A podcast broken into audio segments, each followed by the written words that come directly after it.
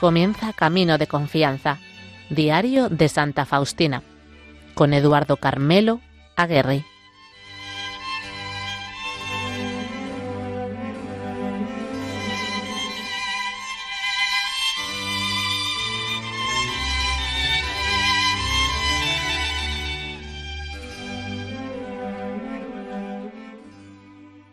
Muy queridos oyentes, dentro de este tiempo navideño que de modo muy especial estamos viviendo en la radio de la Virgen, en lo que se refiere a nuestro espacio, hoy, antes de que caiga la última hoja del calendario del mes de diciembre, les ofrecemos el tercer capítulo dedicado a la narración de diferentes episodios de la vida de Santa Faustina, en los cuales se hace presente la voz de nuestra Madre del Cielo, actuando como consejera y guía espiritual de esta sencilla y humilde religiosa, escogida por Jesús para confiar al mundo del tercer milenio su esperanzador mensaje de amor y misericordia.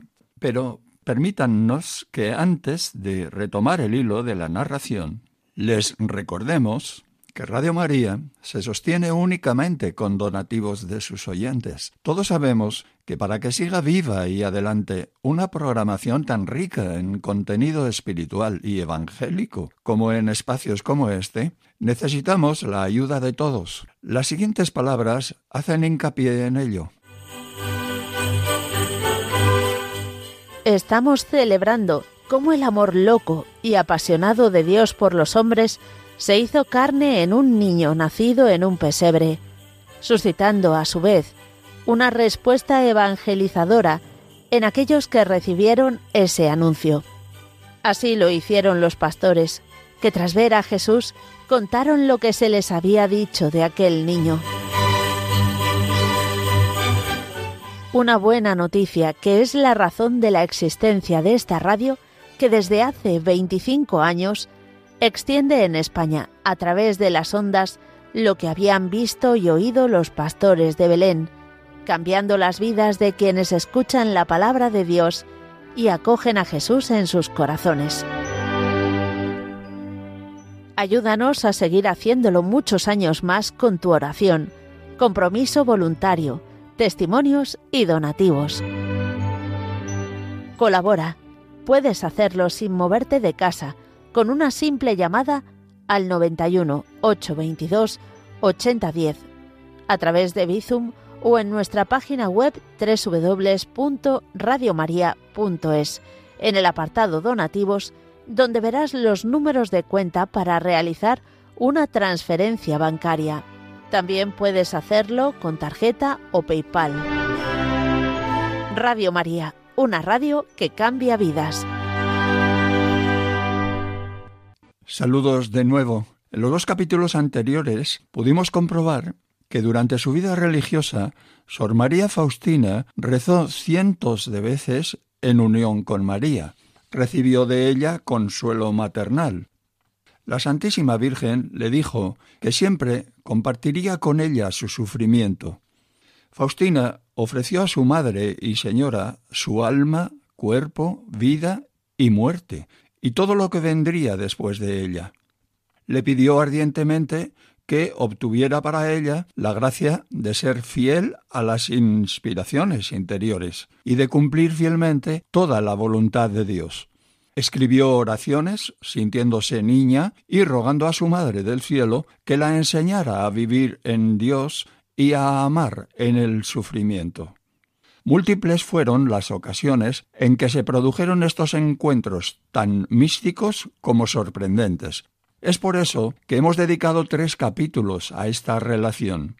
Hoy en este último, seremos testigos privilegiados de cómo, tras decirle la Santísima Virgen las palabras, Hija mía, Faustina, toma este tesoro preciosísimo, y poner al niño Jesús en sus brazos, la religiosa experimenta un gozo inconcebible e imposible de describir. ¿Comienzan a palpitar ya sus corazones?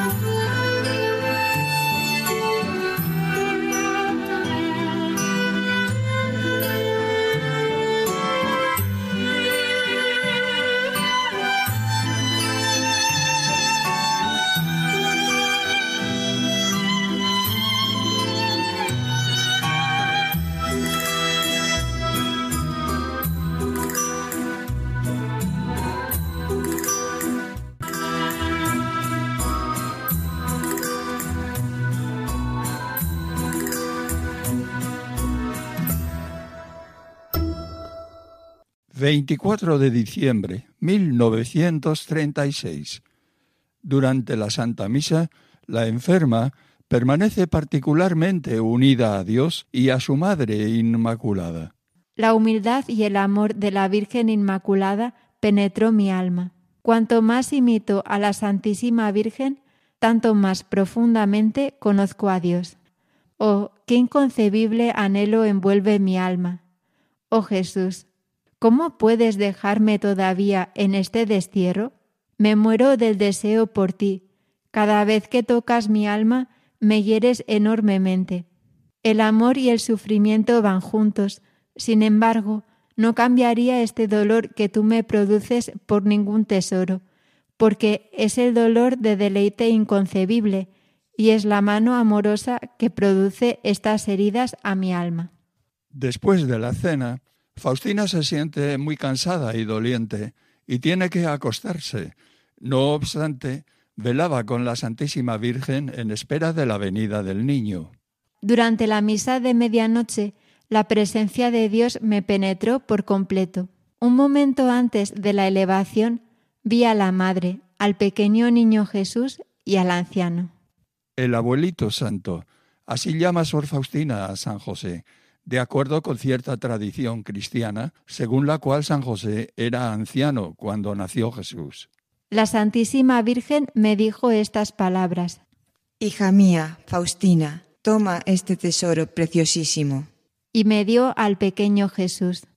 Cuando tomé a Jesús en brazos, mi alma experimentó un gozo tan inconcebible que no estoy en condiciones de describirlo. Pero una cosa extraña, un momento después, Jesús se hizo terrible, horroroso, grande, doliente, y la visión desapareció. Poco después llegó el momento de acercarse a la Santa Comunión. Cuando recibí a Jesús, Toda mi alma temblaba bajo la influencia de la presencia de Dios. Al día siguiente vi al divino Ninito un momento durante la elevación. Faustina nunca deja de recurrir a nuestra Madre del Cielo. Oh María, Virgen Inmaculada, tómame bajo tu protección más especial y custodia la pureza de mi alma, de mi corazón y de mi cuerpo. Tú eres el modelo y la estrella de mi vida.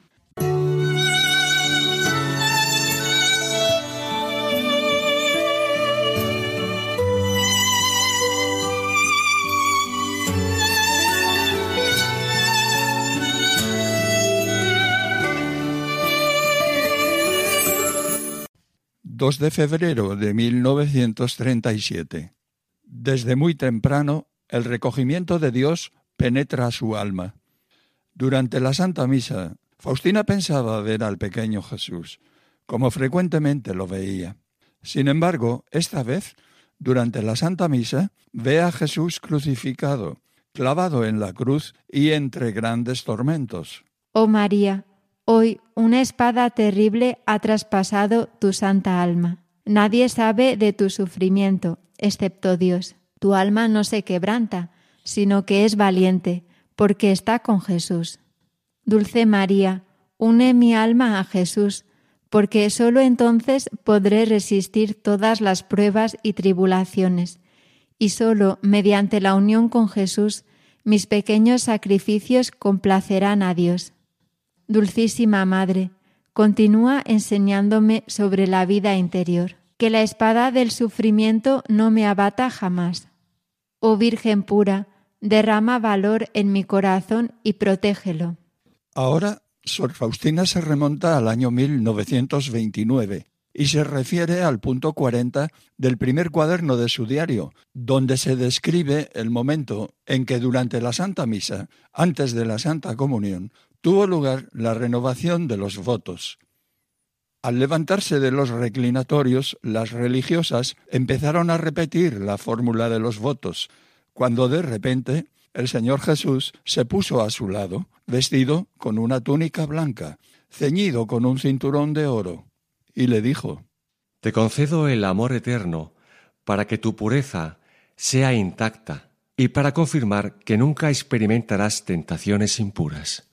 Cada vez que recuerdo esta inconcebible gracia, Una nueva llama de amor y de agradecimiento a Dios brota de mi corazón, y este amor me conduce a olvidarme completamente de mí. Desde aquellos días vivo bajo el manto virginal de la Santísima Virgen. Ella me cuida y me instruye. Estoy tranquila junto a su inmaculado corazón, ya que soy débil e inexperta. Por eso, como una niña, me abrazo a su corazón. Es el día primero de mayo y siente la cercanía de su madre, la Madre Celestial. Antes de cada Santa Comunión, ruega fervorosamente a la Madre de Dios que le ayude a preparar su alma para la llegada de su Hijo, y siente claramente su protección sobre ella. Le ruego mucho que se digne incendiar en mí el fuego del amor divino con el que ardía su puro corazón en el momento de la encarnación del Verbo de Dios.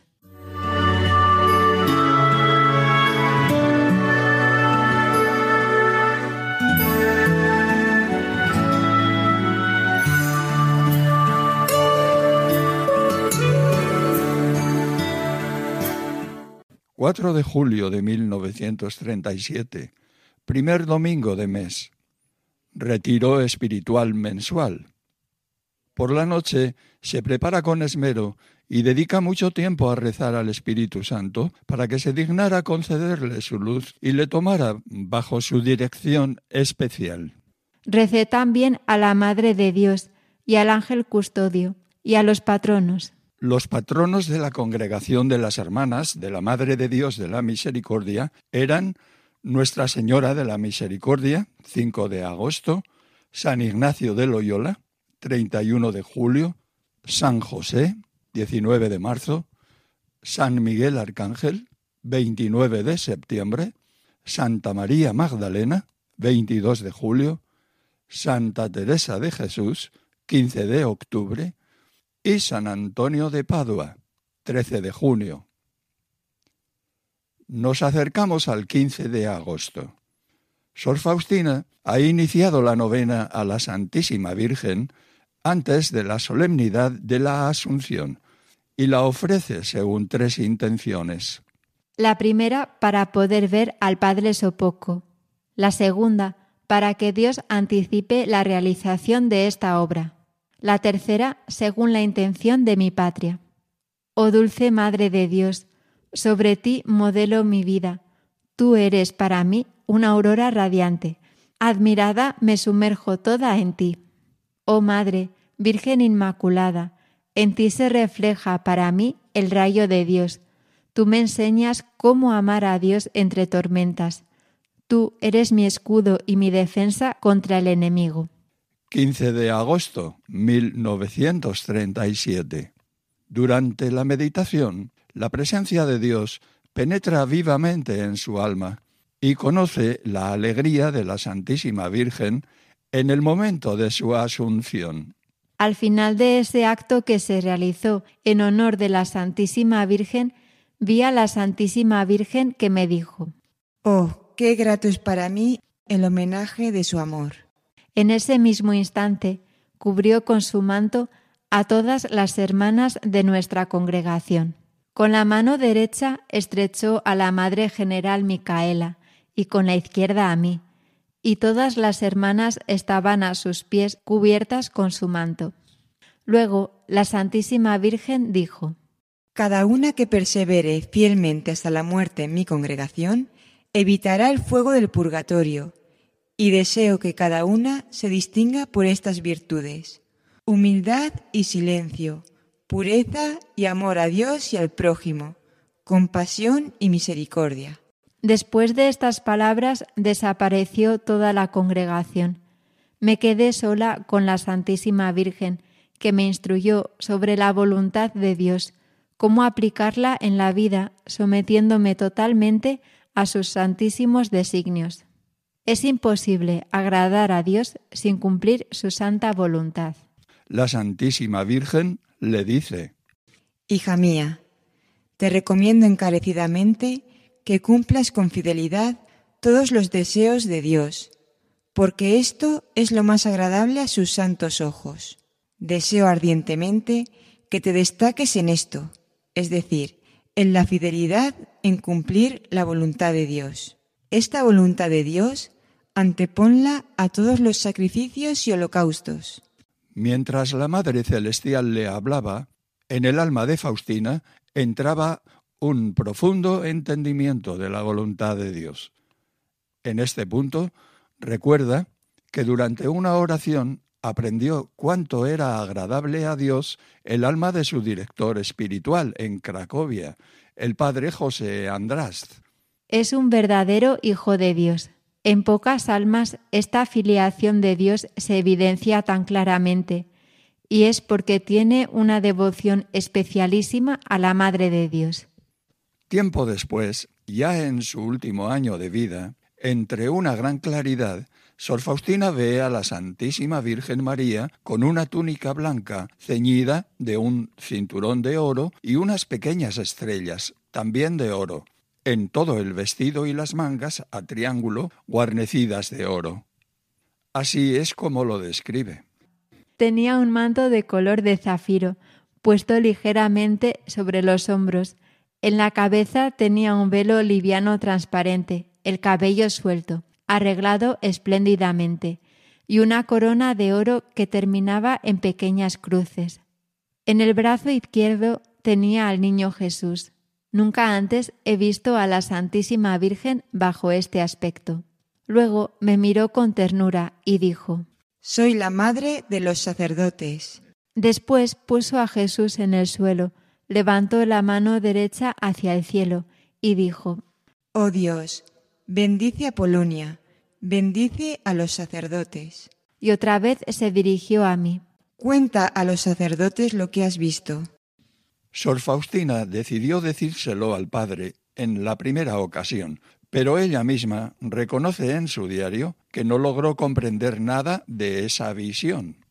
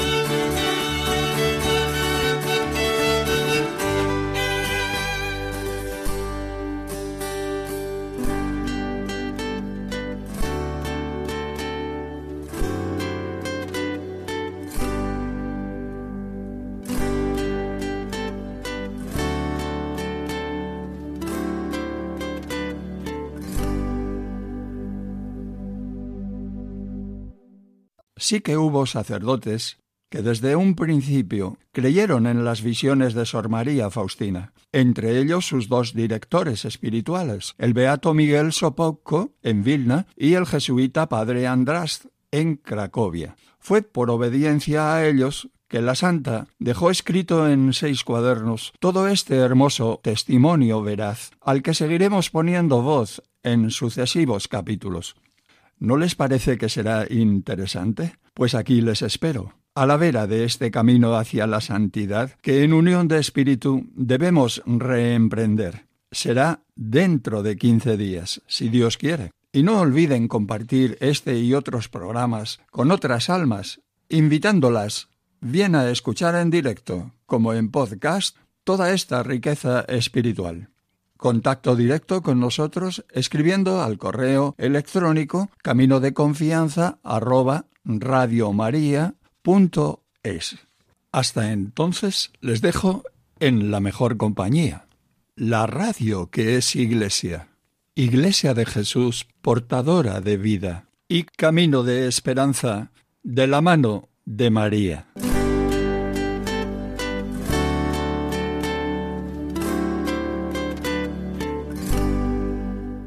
Feliz año 2024.